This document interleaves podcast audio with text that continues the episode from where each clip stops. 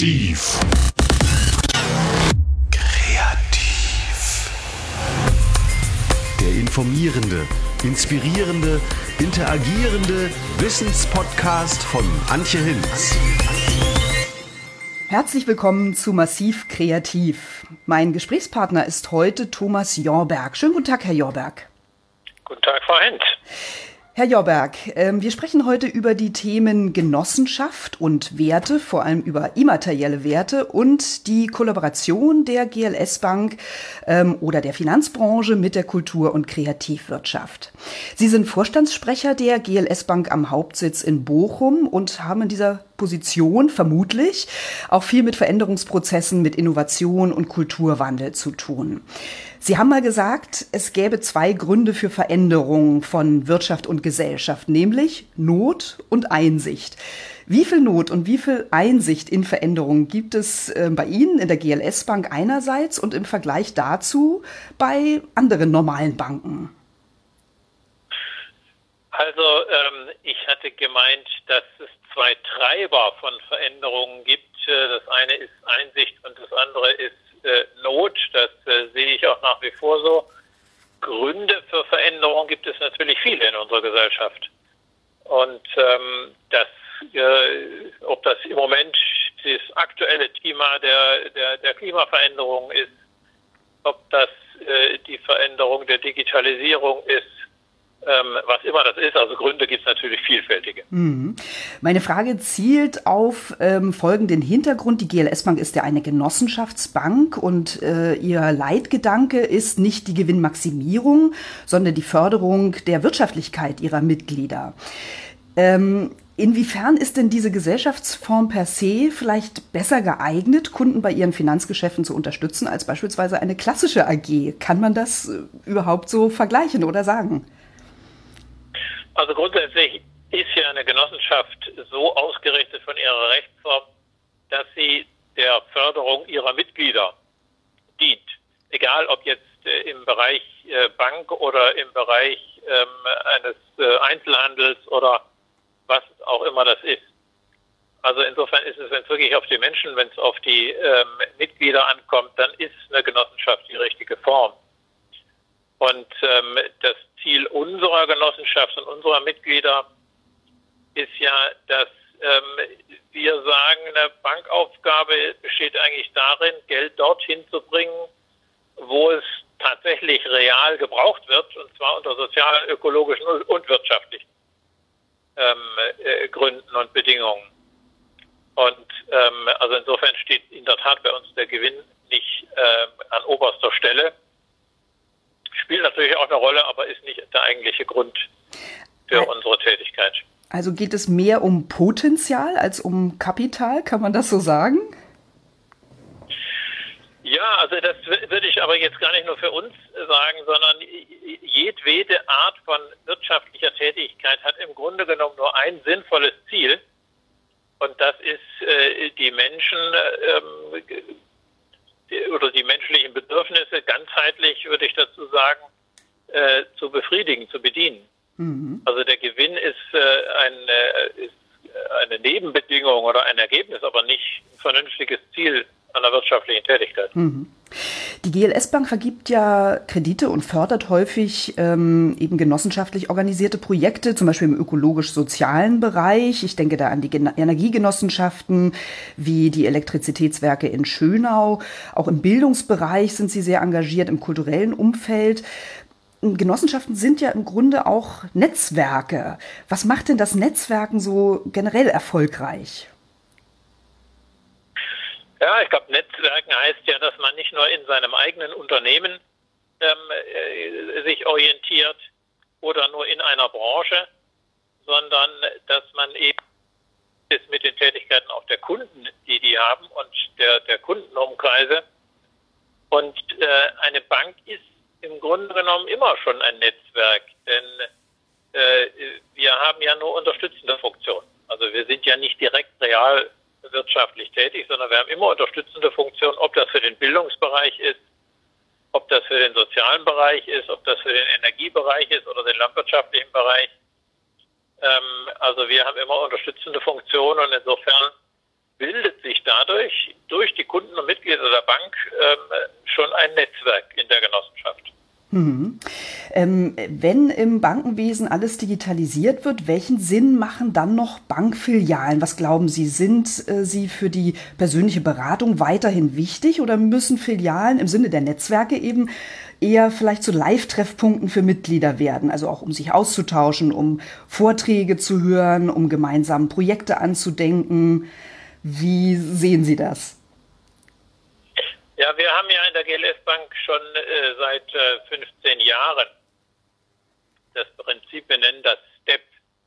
Das sind äh, also Kommunikationswege, die S steht für schriftlich, T für mündlich, E für elektronisch und P für persönlich.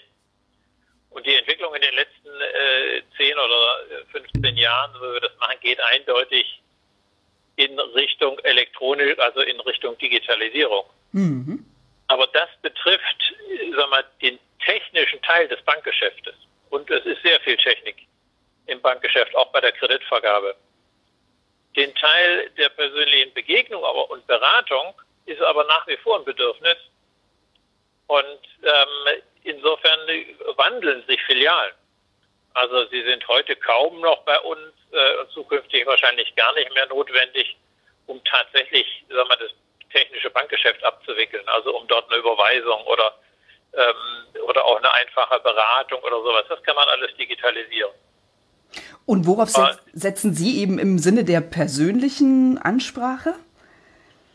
Also äh, unsere sieben Filialen und Standorte, die wir haben, sind heute im Grunde genommen schon äh, ja, Regionalrepräsentanten, wo sich, sagen wir mal, Kunde und Bank begegnen können in einer individuellen Beratung wo aber auch ähm, sagen wir, Netzwerktreffen stattfinden können. Und wir haben schon heute äh, drei bis 500 Veranstaltungen pro Jahr in unseren sieben Standorten, ganz unterschiedlicher Art. Also das können gesellschaftspolitische Themen sein, wie zum Beispiel Klimapolitik und CO2-Abgabe, was wir gerade in Berlin hatten. Es kann aber auch zum Thema ökologischer Landbau sein. Ähm, das äh, kann im Bildungsbereich sein, also ganz unterschiedliche Themen, die unsere Kunden bewegen. Äh, dazu machen wir Veranstaltungen in unseren Filialen und bieten die auch an für das Netzwerk, äh, dass Kunden dort Veranstaltungen machen können. Mhm. Zum Thema Wachstum. Die GLS Bank ist ja sehr erfolgreich, gewinnt Monat um Monat, ich glaube, so knapp 2000 Mitglieder neu. Ja. Wie ja. groß kann und darf denn ein Netzwerk werden, um den Kontakt und die Beziehung und auch das Ohr sozusagen an den Mitgliedern nicht zu verlieren? Also wie schaffen Sie den Spagat zwischen wachsender Mitgliederzahl und trotzdem individueller Ansprache?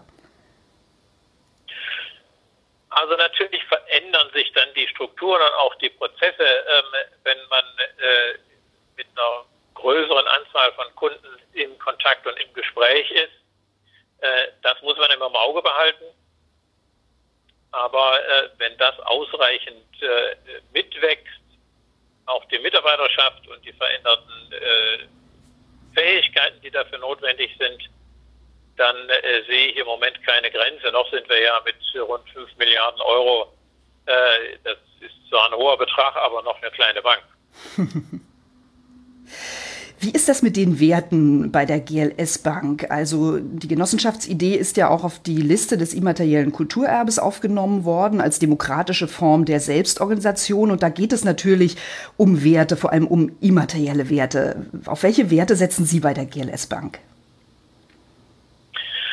Also zunächst mal gar nicht, dass wir sagen, es, es, es, wir haben einen ein, eng eingegrenzten ähm, Wertekatalog Darum äh, geht es auch gar nicht, sondern es geht überhaupt darum, dass Werte in unser Handeln, insbesondere auch in unser wirtschaftliches Handeln, immer im Vordergrund stehen.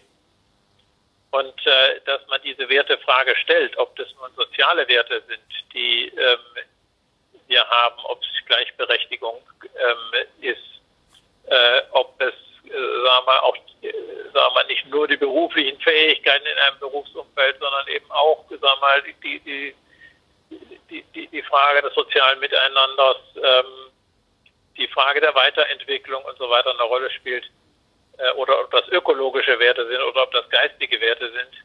Also dass überhaupt die Frage der Werte nicht nur da ist, sondern im Vordergrund steht, in unserer wirtschaftlichen, unserer Zwingtätigkeit. Darum geht es uns.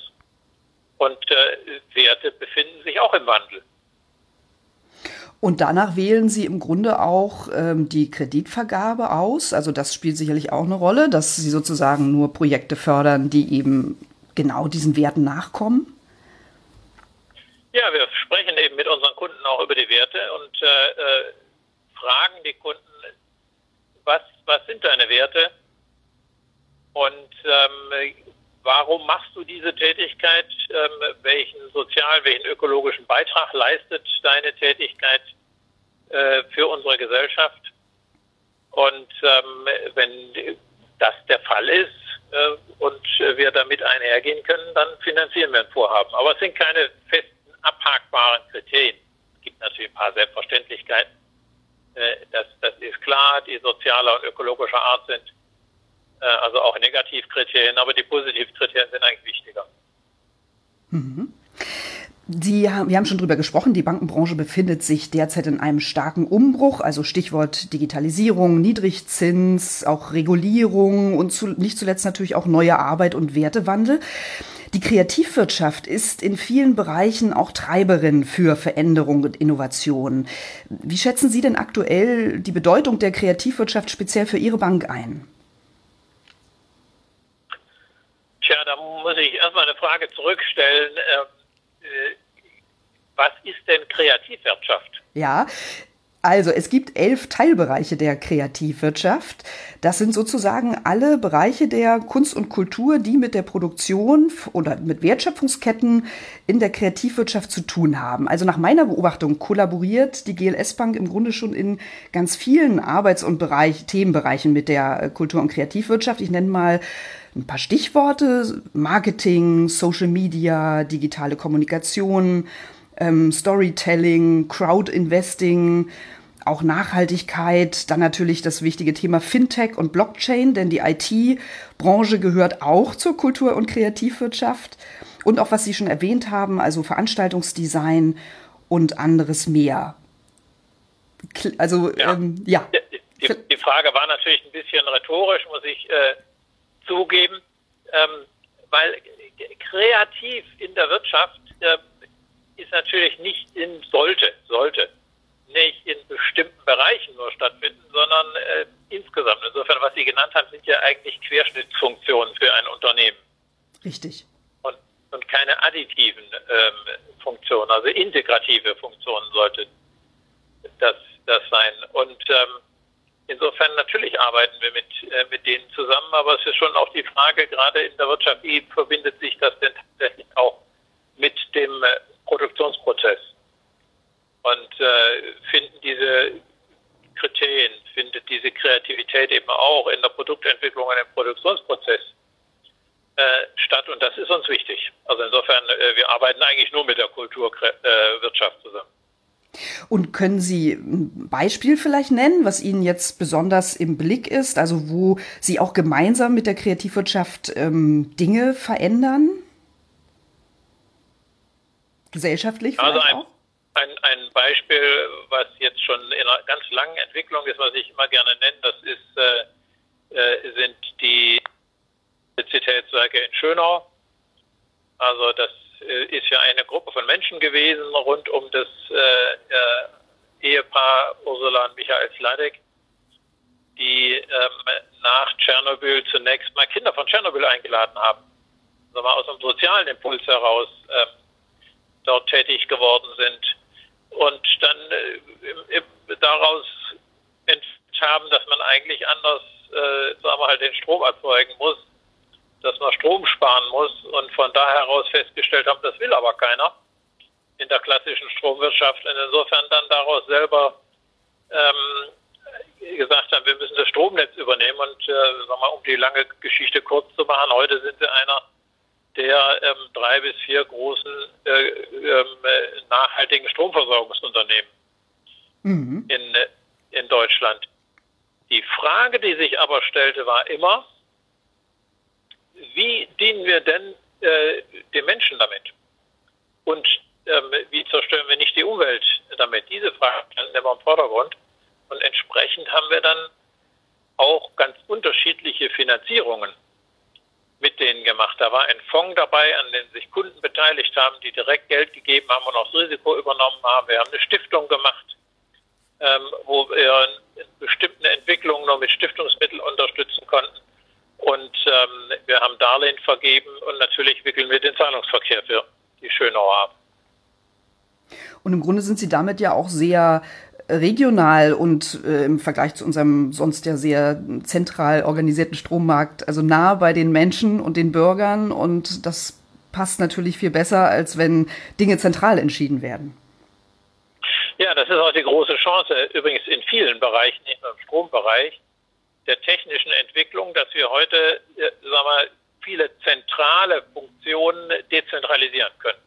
Und äh, das ist bei der Strom Versorgung, also bei der Stromproduktion, äh, bei der Verteilung und auch beim Stromverbrauch äh, absolut der Fall. Und diese Chancen werden immer größer, gilt aber für die Mobilität, äh, ja selbst für die Autoproduktion ähm, oder für andere Dinge auch. Zu dem Thema passt auch Ihre neue Crowd-Investing-Plattform. Mögen Sie darüber was erzählen? Ja, wir haben schon, ähm, die GLS Bank ist ja 74 gegründet worden und äh, haben zehn Jahren der ähm, Existenz der GLS Bank sehr viele Kredite auch nur vermittelt. Also wo wir äh, dargestellt haben, welches Projekt braucht wofür welche Mittel. Äh, und dann haben wir die Darlehen ähm, tatsächlich nur verwaltet. Ähm, das haben wir dann zwischenzeitlich nicht gemacht, weil es zu nah an der Bank war und die Kunden dann erwartet haben, das ist so sicher wie eine Bank. Und diese Crowd gibt eigentlich heute eine technische Plattform dafür, um wieder so eine Direktkreditvermittlung zu machen. Dass Menschen sich halt an Projekten und an Unternehmen direkt beteiligen können äh, und das eben über so eine Crowd-Plattform organisiert wird. Und insofern ähm, ist das ein Beispiel, wie man äh, schauen kann, wie können denn digitale Instrumente dem eigentlichen Kernanliegen der Bank dienen. Und dafür haben wir gesehen, dass dafür ist die Crowd sehr geeignet. So werden ja im Grunde basisdemokratische Entscheidungsprozesse gefördert. Naja, jeder kann seine Entscheidung für sich äh, treffen, ob er Geld ähm, in ein Projekt hineingibt. Und mhm. äh, in der Tat kommt die Finanzierung halt nur zustande, wenn das äh, genügend Menschen machen. Es kann im Endeffekt auch sein, dass es nur einer macht. Ähm, äh, aber das ist nicht sozusagen das äh, das, das, Ziel und die Technik der Crowd. Aber mhm. ähm, es ist eben eine Entscheidung des Einzelnen dann, das zu tun. Sie haben vorhin von Produktionsprozessen gesprochen, also dass Sie mit der Kultur- und Kreativbranche zusammenarbeiten. Ähm, wie haben Sie diese Zusammenarbeit erlebt und inwiefern haben Kreativschaffende auch konkret den Arbeitsalltag oder auch Hinblick oder Denkmethoden bei der GLS Bank verändert? Ähm, ja, jetzt will ich mal lieber bei dem Beispiel der Bank äh, bleiben. Da kann man ja nicht unbedingt von Produktion sprechen, ähm, sondern äh, von Finanzierungsprozessen. Und im Grunde genommen ist die Transparenz, die wir herstellen, ist ähm, diese klare Verwendungsorientierung, wofür wird das Geld eigentlich gebraucht und wie wird es eingesetzt, das ist vorrangig eine Kommunikationsaufgabe. Mhm. Und ähm, auch äh, deutlich zu machen, dass wenn ich ähm, sozusagen nur unter Renditegesichtspunkten Geld anlege, egal wo, dass das eben erhebliche negative Auswirkungen auch haben kann. Auch das ist eine Kommunikationsaufgabe. Und insofern ist ein größter Teil, der größte Teil ähm, unserer Bankarbeit ist auch Kommunikation. Wie vermittle ich das sowohl dem Kreditnehmer als auch dem dem äh, Einleger. Denn wir spielen ja im Grunde genommen nur eine Vermittlerrolle und das ist Kommunikation. Ich hatte noch eine andere, ein anderes Kriterium im Hinterkopf. Die GLS Bank ist ja als Bank angetreten, die Dinge anders gemacht hat als andere zuvor, nämlich indem sie eben ähm, neue Werte in den Mittelpunkt gestellt hat. Und das ist ja auch was, was Künstler auszeichnet, dass sie Perspektiven wechseln, dass sie einfach Mut aufbringen, Dinge mal anders zu machen. Ähm, ja, gab es da Zusammentreffen, die eben genau diese neuen Denkprozesse oder auch eine andere innere Haltung ermöglicht und angestoßen haben? Ja, das ist äh, natürlich eine kontinuierliche Arbeit, die wir da auch äh, machen, zum Beispiel mit, äh, mit Klaus Otto Scharmer, mit seiner Frau und mit ähm, dieser ganzen äh, Entwicklung, die er gemacht hat, der, der, der U-Theorie beziehungsweise des Presentings. Wie kommen überhaupt äh, neue Dinge in die Welt? Mhm. Und äh, zu üben, wie kann man das ständige, sagen wir mal, in, in, in Denkgewohnheiten äh, gefangen sein, wie kann man das eigentlich überwinden? Ähm, wie kann man da offen sein für andere Erfahrungen, für neue Erfahrungen? Wie kann man sich auch öffnen dadurch äh, dazu, dass überhaupt Intuitionen kommen und neue Ideen kommen, die es dann gilt wieder auszuarbeiten. Also das, äh, da sind wir in, in, äh, in verschiedener enger Zusammenarbeit mit Kulturkreativen. Richtig, Sie arbeiten, wenn ich richtig informiert bin, auch mit Design Thinking, ist ja so ein Buzzword, in, zum Beispiel in Ihrer Zukunftswerkstatt oder in Barcamps oder in Innovationsslams.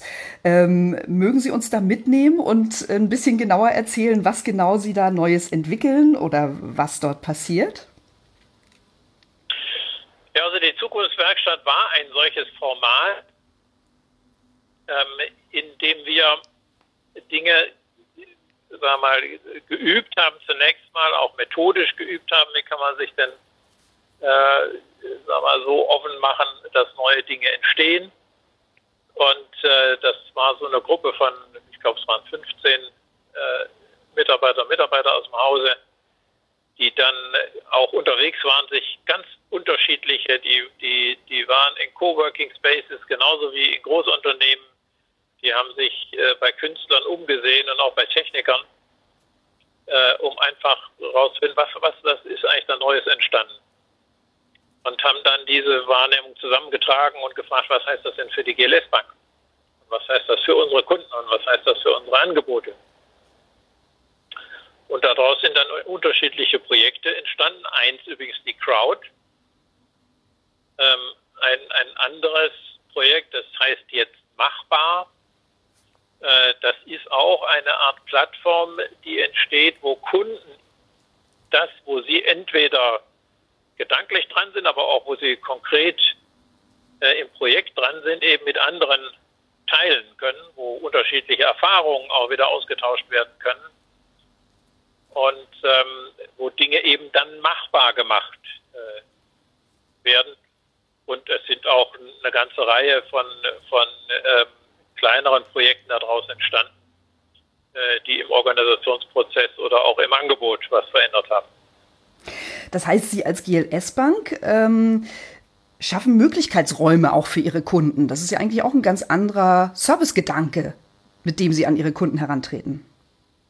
Ja, eine Bank macht eigentlich nie was anderes. Die kann gar nichts anderes. Denn Geld zur Verfügung stellen heißt ja auch nur zunächst mal einen Möglichkeitsraum zu eröffnen. Bank muss sich immer klar sein, dass sie ja selber nicht ähm, real tätig ist, sondern sie ist nur, deswegen sage ich, Bankaufgabe ist Geld dorthin bringen, wo es gebraucht wird. Und natürlich machen wir volumensmäßig den aller, allergrößten Teil über Darlehen. Wissen, dass wir aber nicht alle Notwendigkeiten, äh, die es in unserer Gesellschaft gibt, über Darlehen finanzieren können. Deswegen ähm, gibt es ja bei uns auch die GLS Treuhand, die schon vor der Bank entstanden ist. Muss eigentlich umgekehrt sagen, die GLS Bank ist aus der GLS Treuhand entstanden, äh, die eben in dem Bereich Stiften und Schenken tätig ist. Und wir haben noch eine Beteiligungsgesellschaft, ähm, wo wir Beteiligungskapital zur Verfügung stellen können, ähm, damit sowohl im gemeinnützigen und kulturellen Bereich äh, Dinge sich entwickeln können, wie auch im, im wirtschaftlichen. Mhm. Sie haben das Thema Implementierung schon angesprochen. Also wie bekommt man eben das neue Denken und Handeln oder auch das Thema Kreativität ähm, in den Unternehmensalltag hinein? Also Kreativität ist ja eben gerade keine kognitiv erlernbare äh, Fähigkeit, sondern entsteht durch veränderte Wahrnehmung. Sie haben erwähnt, dass Ihre Mitarbeiter eben auch in neue Räume gegangen sind. Ähm, das Thema Digitalisierung, wie kann man das unter den Mitarbeitern, wie kann man sowas Abstrakte, äh, Abstraktes auch haptisch begreifbar machen? Haben Sie da mal was ausprobiert, zum Beispiel im Rahmen künstlerischer Intervention, sage ich jetzt mal? Also man muss ja sagen, äh, der Bankbereich ist ja im Grunde genommen schon immer voll digitalisiert. Also zumindest der Teil, der kein Bargeld ist und Bargeld spielt bei uns in der Bank äh, keine Rolle. Also können unsere Kunden am Automaten äh, ziehen und auch wieder einzahlen, aber das ist nicht, äh, nicht unsere Kerntätigkeit, die wir da haben. Also insofern stellt sich die Frage bei Bank im Grunde genommen schon immer. Also wie kann man das, äh, wie kann man das erfahrbar machen? Wie kann man das, äh, wie kann man das machen? Natürlich kann man Übungen machen. Man kann auch, äh, auch das haben wir schon gemacht. Man kann mal einen großen Geldbetrag auf die Mitte des Tisches äh, legen und fragen, was entstehen da denn für Empfindlichkeiten da dran ähm, und für Emotionen oder ähm, wir haben auch mal den ganzen Bankspiegel, unsere Hauszeitschrift, die zweimal im Jahr erscheint, äh, zu dem Thema gemacht, was schreiben eigentlich Menschen äh, zu dem Geld jenseits des üblichen Geldverständnisses, nämlich dass man das anlegt und dass man es vermehrt und so weiter. Ähm, und das ist hochinteressant. Also was, was, was für Emotionen wir am, am Geld entwickeln, die alles andere als, äh, als sozusagen nüchtern und äh, sind. Also sprechen Sie damit an, dass man eben Geld auch in Kunst investieren kann? Oder was haben Sie da jetzt im Hinterkopf konkret? Ja, dass man es unterschiedlich verwenden kann, ähm, aber dass man auch das unterschiedliche Menschen oder für unterschiedliche Menschen ist ein gleicher Betrag äh, bedeutet was völlig anderes. Also insofern ist es, das, das zeigt es, das ist immer eine Frage des, des Möglichmachen ist und dass das Geld alleine eigentlich nichts, äh, nichts bewirkt, sondern das ist äh, immer, sagen wir mal, in Zusammenhang mit Menschen. Und mit Projektideen, die dann realisiert werden. Wie zum Beispiel Schulen, äh, wo Sie ja auch sehr aktiv sind, oder eben die schon erwähnte Energiegenossenschaft in Schönau. Mhm. Ja, oder jeder, jeder, der mehrere Kinder hat, weiß, kann das wunderbar beobachten, wie unterschiedlich mit äh, Taschengeld umgegangen wird. Und wie der gleiche Betrag beim einen immer sofort weg ist und beim anderen immer noch was übrig bleibt. Also insofern, das äh, na, das, das, Geld ist weder böse noch gut, es hängt davon ab, wie man es gebrauchen tut, sagt ja der Volk, Volksmund und viele andere Zeiten mehr. Also es, es, es, es hat was mit uns zu tun, wie wir damit umgehen, aber es macht auch was mit uns. Da Sie das Thema Taschengeld ansprechen, es wird ja viel darüber diskutiert, inwiefern das Thema Finanzen auch ähm, ja, zu einem Thema in der Schule werden muss. Ähm, Gibt es da Aktivitäten bei der GLS Bank, um eben bei der jungen Generation ja da einfach das als Thema zu setzen und vielleicht auch ganz neu zu diskutieren und Dinge zu vermitteln? Ja, ja da beschäftigen wir uns schon länger mit und wir haben auch ein Projekt mit äh, unserer GLS Bank Stiftung, ähm, die das untersucht und ähm, dieser Frage nachgeht. Ich bin gar nicht der Auffassung, dass man jetzt in die Schulen äh, reinbringen muss, was oft gesagt wird, also wie man mit Geld umgeht und wie Banken funktionieren und so weiter. Das äh, lernen äh, Schüler früh genug und da kann man auch was machen, aber das ist nicht das Entscheidende. Das Entscheidende ist zu lernen, wofür ist Wirtschaften überhaupt da? Und da ist, äh, egal in welcher Schule das ist, das ist äh, erschreckend, dass die überwiegende Anzahl entweder sagt, um Geld zu verdienen oder bestenfalls um Arbeitsplätze zu schaffen. Und äh, beides ist nicht wirklich äh, ein sinnvoller Grund für wirtschaftliche Tätigkeit, sondern dass wirtschaftliche Tätigkeit notwendig ist, ähm, um uns Menschen mit dem zu versorgen, was wir brauchen. Und das möglichst gut sozial und ökologisch. Das muss in die Schulen rein. Also wozu ist Wirtschaften eigentlich überhaupt da? Und eben in einem ausgewogenen Verhältnis, sodass alle Menschen zum Zuge kommen. Das, Mhm. Es funktioniert eigentlich nur dann richtig, wenn tatsächlich die Bedürfnisse, die ganzheitlichen Bedürfnisse, man immer darauf Wert legen, dass also die ganzheitlichen Bedürfnisse, weil Gier ist auch ein sehr einseitiges, aber offensichtlich in uns schlummerndes Bedürfnis, um das geht es natürlich nicht, sondern in der Tat ein ganzheitliches Bedürfnis. Also auch, dass die Enkel noch leben können und auch, dass die Menschen, äh, die heute mit uns zusammen auf der Erde sind, äh, ein menschenwürdiges Leben führen können. Also das gehört alles dazu, zu diesen, zu diesen Bedürfnissen. Mhm. Das deutlich zu machen, ähm, Schülern, also die Grundlagen, die richtigen Grundlagen zu legen, wofür Wirtschaft da ist. Darauf kommt es an, nicht die dazu trimmen, dass sie mit dem Geld so umgehen, wie wir es heute meinen, dass es richtig ist. Viele klagen ja ohnehin, dass sozusagen dieser Homo economicus heutzutage alles quantifizieren will. Aber das geht eben nicht in Bereichen wie Bildung oder Kultur ähm, oder Umwelt. Ähm, wie versuchen Sie da auch ähm, neue Wege zu gehen bei der GLS Bank und ähm, da zu sagen, man kann nicht alles quantifizieren? Oder haben Sie ein System, wie man letztendlich doch äh, Kultur und Bildung quantifizieren kann, aber so, dass eben auch Qualität am Ende zählt? Ja, das ist eine, das ist eine schwierige Frage der, der, der, der Messung der, des, der, der Wirkung oder des Impacts, wie man heute sagt. Also in der Vergangenheit haben wir das ja so gemacht, dass wir einfach alle unsere Kredite, Projekte veröffentlicht haben. Die kann man nachlesen bei uns im Bankspiegel und auf der Homepage.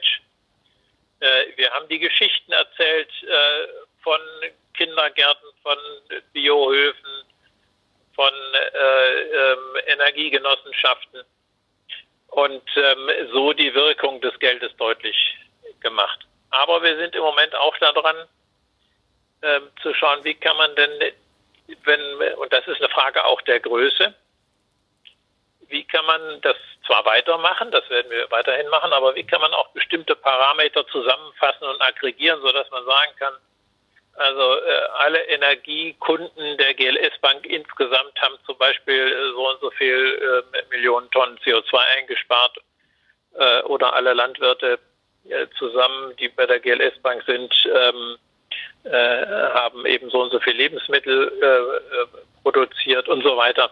Also das ist schon auch eine Frage, wie kann man Dinge quantifizieren und wie kann man das, was nicht quantifizierbar ist, trotzdem beschreiben äh, und mehr in Richtung Storytelling, womit wir wieder bei der Kreativwirtschaft äh, sind, ähm, äh, zu vermitteln.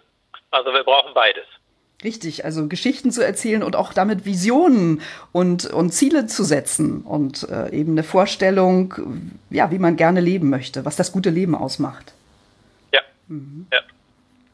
Also das versuchen wir immer auch in der auch in der Beratung bei uns also die unterschiedlichen Ebenen, ähm, sicherlich das intellektuell-geistige, das kognitive, aber eben auch die Empfindungen äh, und Gefühle und das Empathische mit einer Rolle spielen zu lassen und natürlich auch dann äh, ins Handeln zu kommen und, und, was zu tun und was zu verändern. Ähm, und das möglichst ganzheitlich darzustellen, das ist die Herausforderung. Und Nachhaltigkeit spielt da natürlich auch äh, eine große Rolle. Fällt Ihnen jetzt ähm, noch ein Projekt oder ein Geschäftsmodell aus dem Bereich Kultur- und Kreativwirtschaft ein, was Sie so in der letzten Zeit gefördert und auf den Weg gebracht haben?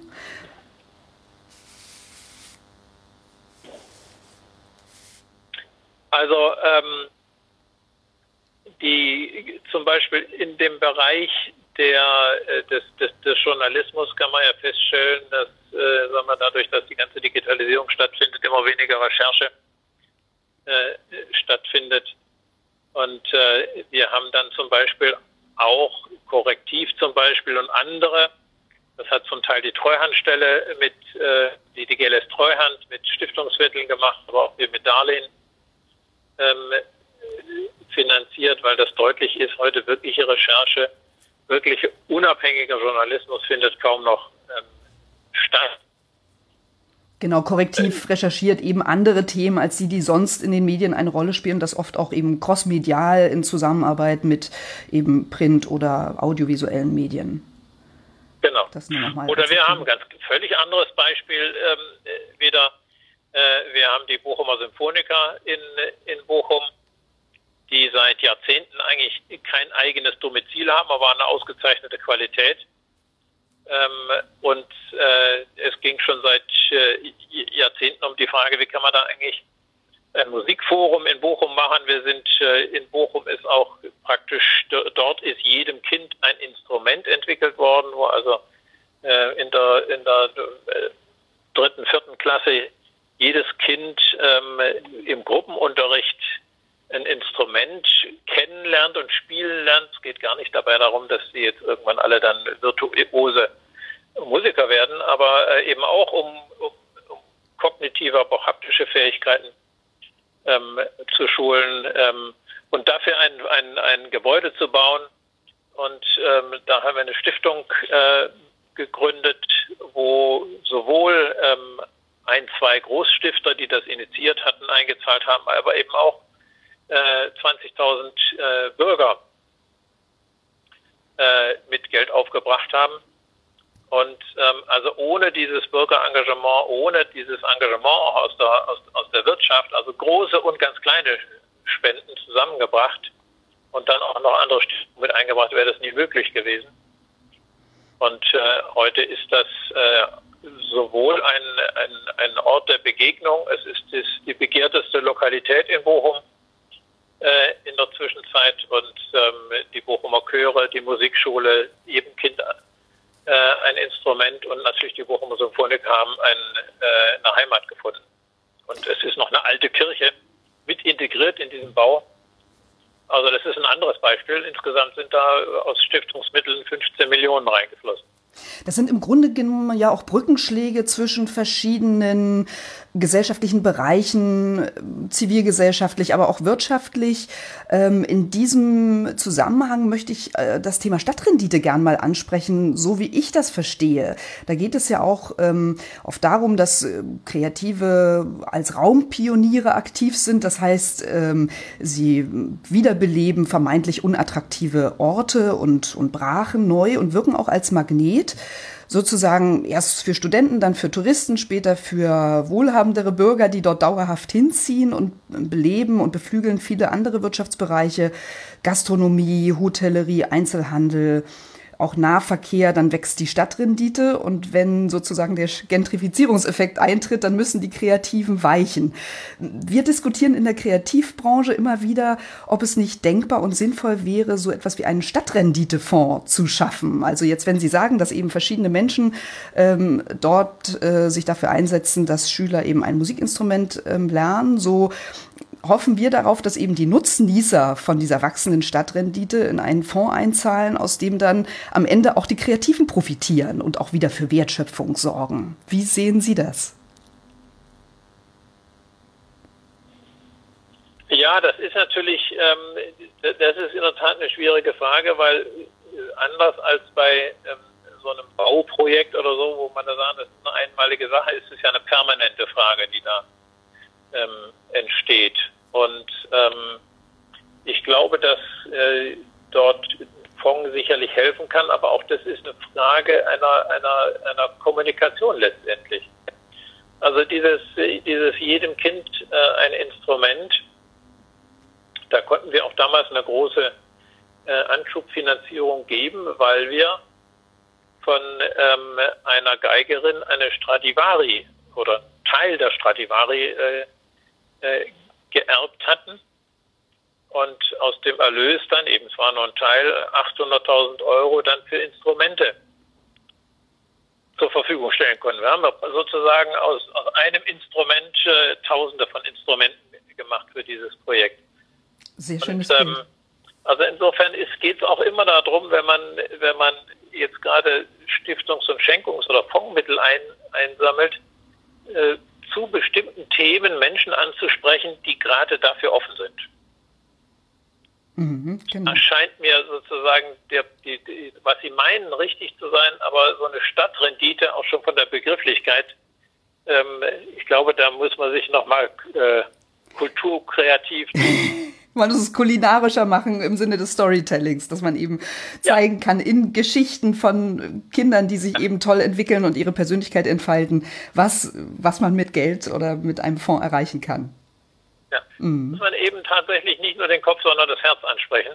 Richtig. Und ähm, da ist der eine mehr bei dieser Sache, der wird der eine. Da gibt viele, die wir haben gesagt, es ist doch eine elitäre Geschichte, damit der Musik, lass das doch sein, obwohl es gar nicht stimmt. Also insbesondere das, äh, das, jedem Kind äh, sein Instrument, das stimmt überhaupt nicht, dass das elitär ist. Aber für den einen ist es das, den kann man damit nie erreichen, den kann man aber wunderbar äh, mit, äh, mit Spielplätzen in der Stadt erreichen oder eben auch mit einem mit einem Zentrum, wo Arbeiten, Wohnen, Kunst und, und Erziehung zusammenkommt. Also das ist immer, muss halt unterschiedliche Menschen und auch unterschiedlich erreichen können. Genau, im soziokulturellen Bereich. Man muss einfach schauen, dass man verschiedene Zielgruppen und auch Lebensgewohnheiten und Lebenserlebnisse mit einbezieht. Wenn Sie nochmal einen volkswirtschaftlichen Blick auf die Kultur- und Kreativwirtschaft werfen, wie schätzen Sie denn die aktuelle Bedeutung dieser Branche ein für den Wirtschaftsstandort Deutschland? Wir haben ja schon verschiedene Arbeitsfelder angesprochen. Also im Zuge der Digitalisierung ergeben sich ja im Prinzip äh, sowohl mehr Möglichkeiten als auch mehr Notwendigkeiten, äh, gerade für die Kreativwirtschaft. Ähm, auch weil Produzieren heute ähm, ja noch vielfach zentral von einigen wenigen gemacht wird, aber das zukünftig gar nicht mehr nötig ist, sondern ganz andere Möglichkeiten entstehen. Ähm, was ich aber feststelle, ist, dass heute im Grunde genommen über Digitalisierung so gesprochen wird, als ob das schon die Zukunft schlechthin wäre. Das ist im Grunde genommen die Frage nach den technologischen und den sozialen Innovationen. Also ja, alleine nur mit. Wofür, wofür nutzen wir die Digitalisierung? Genau. So. Mhm. Ähm, das ist eine ganz entscheidende äh, Frage. Und äh, ich glaube, das ist auch eine riesen Herausforderung, gerade für die Kulturkreativen, das sowohl mitzuentwickeln als auch zu kommunizieren. Genau, und da stoßen viele natürlich oft an Grenzen, weil, ich sag mal, aus diesen äh, Töpfen des Bundeswirtschaftsministeriums oder Bundesbildungsministeriums oft eben leider nur technologische Innovationen gefördert werden, wo wir natürlich versuchen zu kommunizieren. Man muss erstmal die richtigen Fragen stellen, also und überlegen, wie Sie sagen, wo, worauf zielt das Ganze, was will man damit erreichen? Ja, ja. Mhm. Also insofern, das, das ist sowohl von den Möglichkeiten als auch von den Notwendigkeiten groß. Ähm, aber äh, da, da, fehlt noch so richtig das Packende, das ist mein Eindruck. Mhm, mh. Wo sehen Sie denn noch Herausforderungen für Politik oder auch Verwaltung, um eben diese branchenübergreifenden Kollaborationen mit der Kreativwirtschaft zu fördern?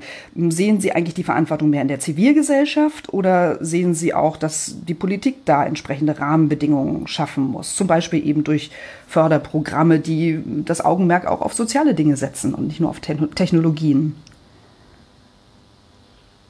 Ähm, ja, bei allen. Also das kann man gar nicht. Äh, ich meine, die Politik wird immer auch nur tun, äh, was tun, wenn es äh, sozusagen ein Backup in der Bevölkerung hat oder ein wahrnehmbares Backup in der Bevölkerung hat. Das ist das, was wir Zivilgesellschaft nennen und natürlich auch die Wirtschaft ähm, äh, wichtig.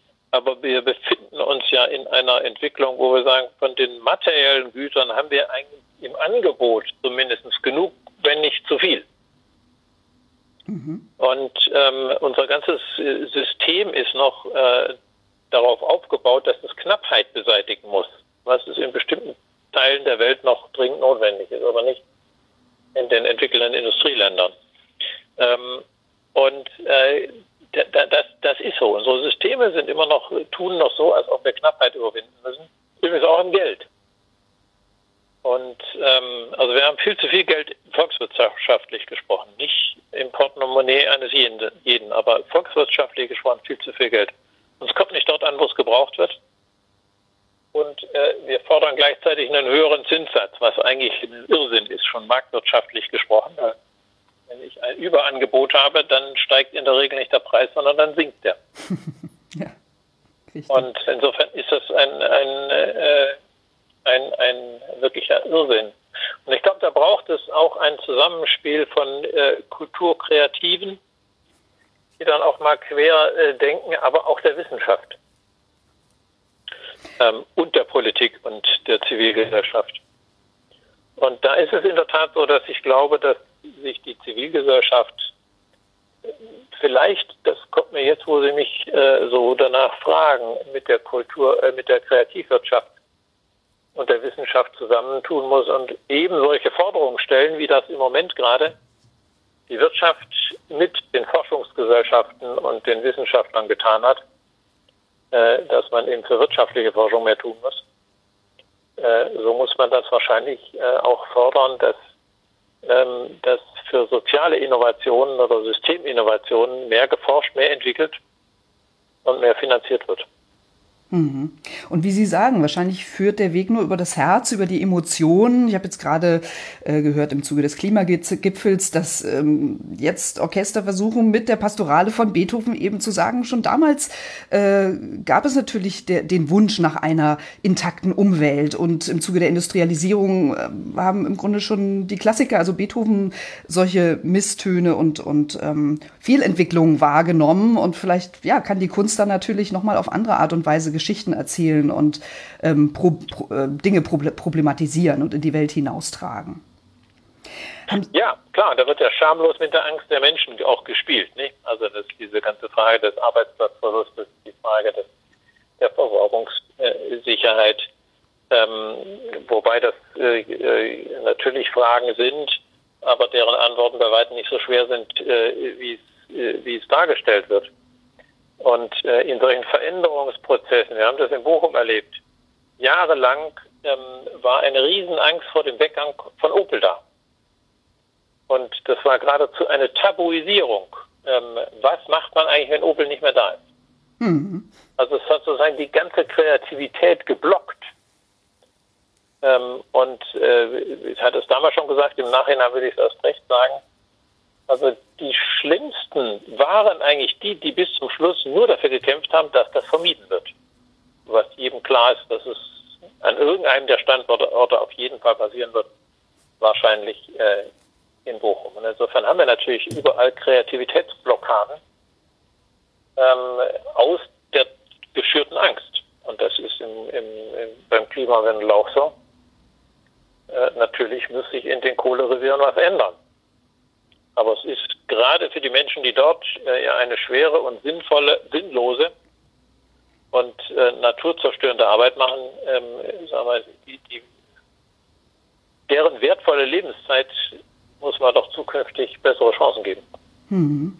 Aber da hat es zum Beispiel die Initiative der Kulturhauptstadt Ruhr damals doch geschafft, den Blickwinkel ein bisschen anders eben auszurichten und zu sagen, wir bestehen eben nicht nur aus äh, dem Abbau von Bodenschätzen und nicht nur aus ähm, der Autoindustrie, sondern ja, es geht um, wir leben in einer Wissensgesellschaft, also muss man Studenten hierher fördern, den Wissenschaftsstandort fördern, Kultur fördern.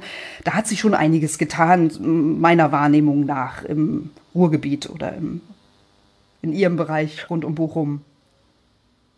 Kulturhauptstadt war ein, ein, ein, tolles Projekt dafür. Das hat viel Bewusstsein, was jetzt langsam wieder verblasst leider, ähm, äh, geschafft, was, ein, was Veränderungen tatsächlich bewirken kann und äh, dass wir eine Metropole von fünf Millionen Einwohnern sind, die ein, ein, ein, ein Kulturleben äh, und Entwicklung hat, äh, was mindestens so stark wie in so einer Metropole wie Berlin ist, nur nicht als solches wahrgenommen wurde. Mhm. Ich glaube, die, die, die, die Angst vor Veränderungen zu nehmen und stattdessen die Lust auf Veränderung äh, zu entwickeln, zu führen, das ist in der Tat äh, eine Aufgabe, wo die Kreativwirtschaft viel zu tun kann. Das ist ja ähnlich wie bei der Umwelt, dass man nicht immer nur äh, Verzicht propagiert, sondern eigentlich mit dem Gewinn an Lebensqualität argumentiert, ähm, ja, um äh, auf das Thema Klimawandel und dergleichen mehr zu reagieren und Dinge eben anders zu machen. Klar. Also die positiven Also ich meine sowieso in den Industrieländern, also da, da, da, da gibt es gar keinen Verzicht. Da, da, da, der ist vielleicht darüber hinaus in einzelnen Sektoren auch notwendig, aber mit, mit regenerativen Energien, äh, da, da gibt es nur Gewinn im Endeffekt. Also jetzt nicht, nicht monetär gemeint, sondern gesellschaftlich gemeint. Mhm. Aber letztendlich auch wirtschaftlich. Mhm. Zuletzt würde ich Sie gerne bitten, mal in die Zukunft zu schauen, vielleicht so in das Jahr 2030. Ähm, was ist dann das Alleinstellungsmerkmal der Kultur- und Kreativwirtschaft am Standort in Deutschland? Gibt es da irgendwas, wo Sie sagen, ja, das äh, könnten wir hier in Deutschland besonders gut bewegen oder anschieben? Ja, ich würde mal sagen, ich, ich, ich, ich würde es mehr in Wünsche ähm, formulieren. Ich äh, würde mir wünschen, dass die Kultur äh, die, die Kreativwirtschaft eine immer stärkere Rolle spielt in der, in der Vermittlung, was sind tatsächlich menschliche Bedürfnisse, was sind ganzheitliche Bedürfnisse und äh, wie kann man die technischen, die digitalen Dinge, die sich entwickeln, dafür äh, stärker nutzen und dienstbar machen und äh, die Entwicklung etwas eindämmt, die wir im Moment haben, dass nämlich der Mensch im Grunde genommen äh, dem immer hinterherlaufen äh, muss. Nicht, dass man sozusagen der Mensch sich an die technische Entwicklung anpasst und äh, die, die, Kreativ, äh, die Kreativen könnten dafür sorgen, dass es äh, umgedreht wird. Und ich glaube, das ist wieder notwendig. Ich sehe in der Digitalisierung Riesenchancen. Ähm, aber nur, wenn man sie tatsächlich für den Menschen nutzt und nicht umgekehrt. Und ähm, sagen wir, dieses Angleichen, was man ja heute feststellt, ähm, zwischen Maschine und Mensch, äh, was ja viel Nutzbringendes, aber auch äh, viel Besorgniserregendes hat, ich glaube, das muss stärker in den, in den Fokus kommen. Genau, dass der Mensch mit seinen besonderen Fähigkeiten, nämlich äh, Dinge zu hinterfragen, auch ja befähigt wird, wie Sie sagen, nicht zu reagieren, sondern zu agieren und zu gestalten ganz aktiv und eben nicht ständig getrieben zu sein von neuen gesellschaftlichen Trends oder auch Fehlentwicklungen. Ja, er muss der Treiber der Trends sein und nicht umgekehrt. Mhm. Meine allerletzte Frage. Zu welchem Thema, was glauben Sie, arbeitet die GLS Bank im Jahr 2030 mit der Kultur- und Kreativwirtschaft zusammen? Gibt es eine Vorstellung, eine Utopie, wo Sie sagen, das kann ich mir gut noch vorstellen.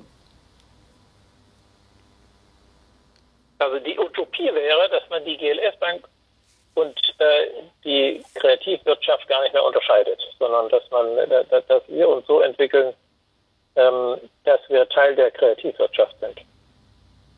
Und Josef Beuys hat ja im Grunde auch gesagt, ähm, nicht, nicht nur Künstler sind kreativ, sondern jeder Mensch ist ein Künstler, wenn er eben sein, um, sein Umfeld aktiv und selbst gestalten kann. Und das Sozialkünstlertum gehört da ganz auch im Sinne von Beuys äh, sehr mit dazu.